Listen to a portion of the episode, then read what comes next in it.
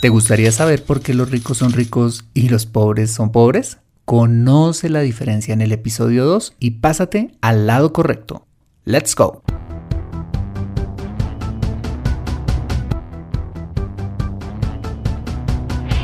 Bienvenido a Consejo Financiero, el podcast de finanzas personales donde aprenderás a manejar inteligentemente tu dinero, salir de deudas, tomar buenas decisiones financieras y alcanzar una prosperidad sólida y duradera. Consejo Financiero son finanzas personales prácticas para gente como tú que desean transformar su futuro financiero. Bienvenido a bordo.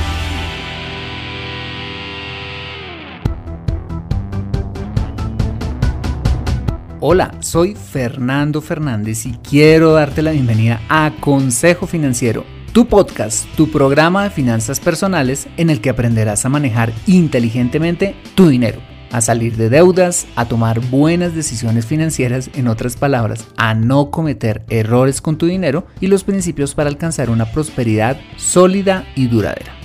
Tener educación financiera no es algo exclusivo para los expertos en finanzas, todo lo contrario, es algo determinante para alcanzar éxito en tu vida.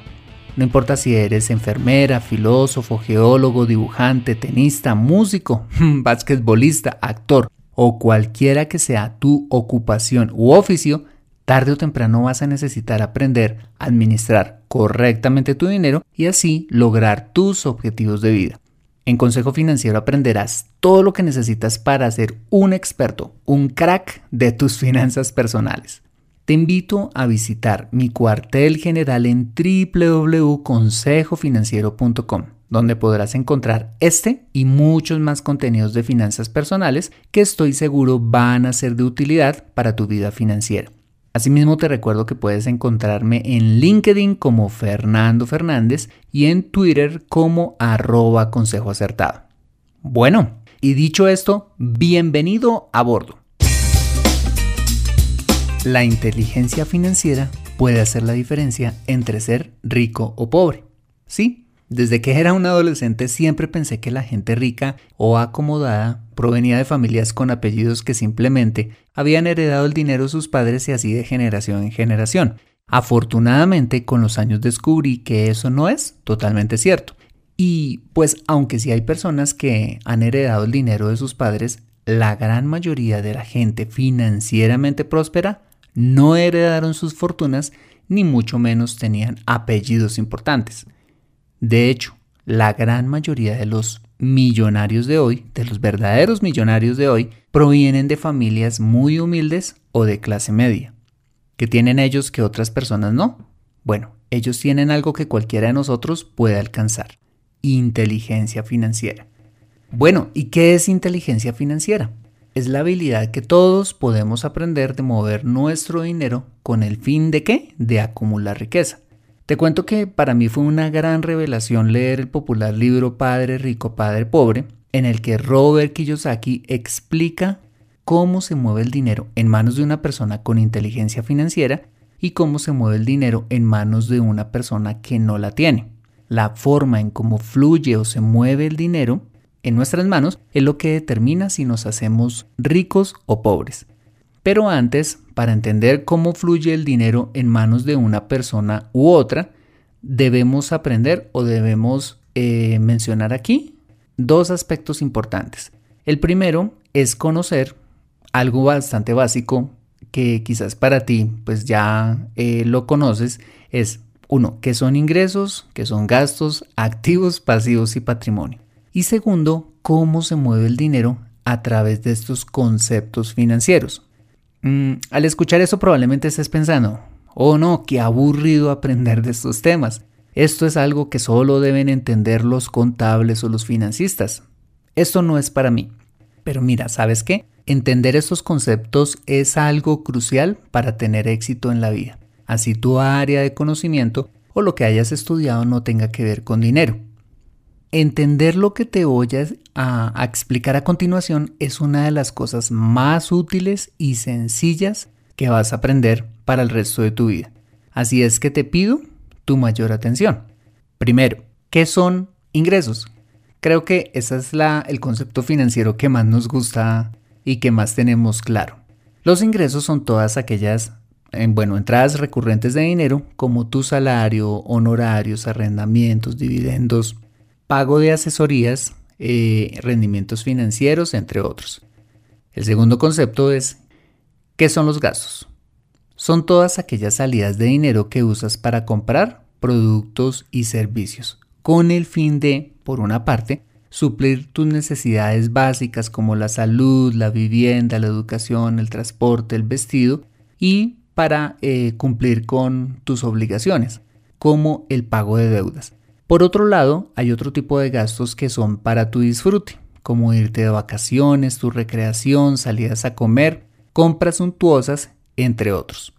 Los gastos se caracterizan porque aunque eh, consumes o disfrutas del producto o servicio adquirido, no te retorna ningún beneficio económico. En tercer lugar están los activos. Los activos son todos los bienes que posees.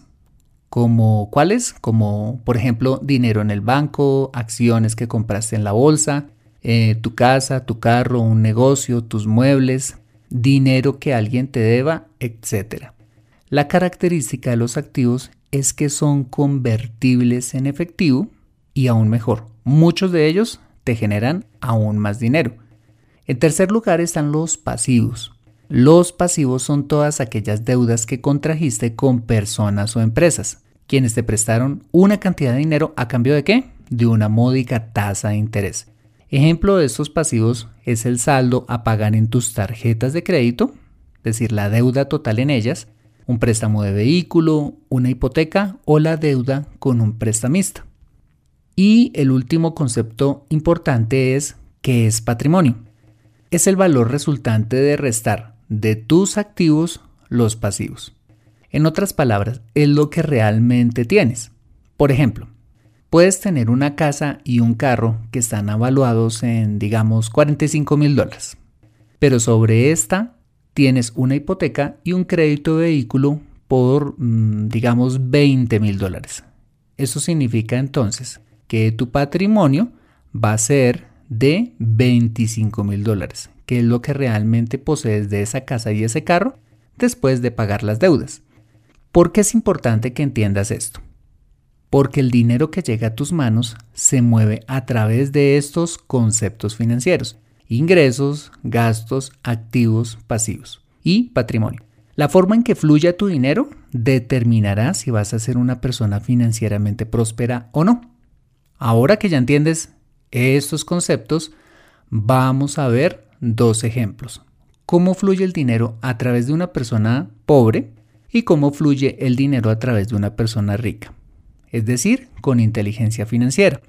En el primer ejemplo, vamos a suponer que la persona pobre eh, es una persona que recibe su salario o simplemente es una persona autónoma que ofrece sus servicios o tiene algún tipo de negocio. Los ingresos de esta persona, mira, pueden ser bajos, pero incluso también pueden ser altos y aún así ser una persona pobre. Eh, ¿Qué quiere decir esto?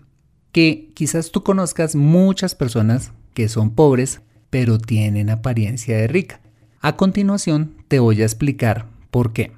Esta persona primero se caracteriza porque usualmente sus gastos son mayores que sus ingresos, es decir, gasta más de lo que se gana y sus pasivos son mayores que sus activos, es decir, tiene más deudas que activos, es decir, tiene un patrimonio negativo, digamos. Eso es consecuencia no necesariamente de su nivel de ingresos, sino de la forma en que administra el dinero pueden existir personas que tienen un muy buen ingreso, producto de su trabajo, de su profesión, pero tienen un patrimonio negativo.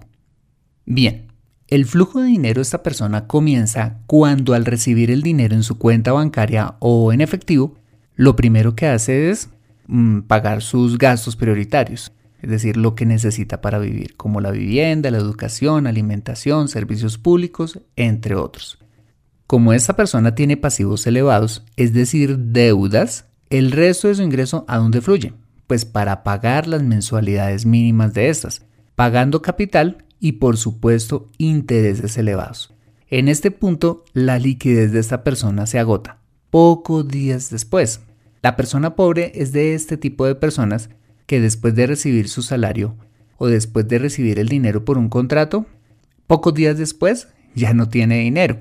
Luego, como esta persona gasta más de lo que se gana, aquí es en donde está uno de sus principales problemas, queda con un déficit de gastos por cubrir por supuesto y debe recurrir nuevamente a la deuda, normalmente a, la tarjeta de crédito o al prestamista de turno para financiar el resto de sus gastos mensuales y así que poder llegar a final de mes. Esta manera de fluir el dinero se convierte en un círculo vicioso, en el cual los gastos y los pasivos aumentan cada vez más, generando un mayor estancamiento económico, dándole la sensación a quien vive así de trabajar mucho, pero no ver crecimiento patrimonial, pues los intereses y el desorden en sus gastos consumen un buen porcentaje de su ingreso y a la larga de sus activos también. Pues cuando este círculo vicioso se hace inmanejable, es decir, cuando las deudas eh, se salen de, de las manos y son tan altas que ni siquiera refinanciándose con deuda puede responder, debe salir a vender los pocos activos que tiene para sobrevivir y por supuesto seguir pagando sus deudas. ¿Qué pasa en el caso de una persona con inteligencia financiera, es decir, una persona rica? En este segundo ejemplo. Esta persona vamos a suponer que tiene las mismas características socioeconómicas de la anterior, es decir, tiene el mismo ingreso y tiene las mismas oportunidades económicas. El flujo de dinero de esta persona, en lugar de ser generador de deuda, es generador de mayores ingresos. Te lo voy a explicar a continuación. A diferencia de la persona anterior, esta es una persona que se caracteriza porque sus ingresos ¿qué? son mayores que sus gastos, es decir, le sobra dinero cada mes sin importar si esta persona en un comienzo tiene un ingreso alto o un ingreso bajo, y por otra parte sus activos son muy superiores a sus pasivos, si es que los tiene. Esto es resultado no de tener un ingreso alto, sino de la forma óptima en que esta persona maneja su dinero. El flujo de dinero de esta persona comienza cuando al recibir los ingresos en su cuenta o en efectivo, lo primero que hace es pues por supuesto vivir, es decir, pagar vivienda, educación, salud, transporte, como cualquiera de nosotros, ¿vale? Luego, dado que esta persona tiene orden en sus finanzas y sus gastos son inferiores a sus ingresos, pues ¿qué pasa? Que le queda un excedente para ahorrar, que fluye no para pagar deudas, sino para alimentar sus activos. Cuando este excedente llega a los activos de esta persona, no se quedan en una cuenta de ahorros por un tiempo prolongado, sino que rápidamente son invertidos en activos que generan más dinero, como la compra de inmuebles eh, para arrendar o invertir, compra de acciones en el mercado de valores, invierte en su negocio personal, ahorra para su plan de retiro, entre otros aspectos.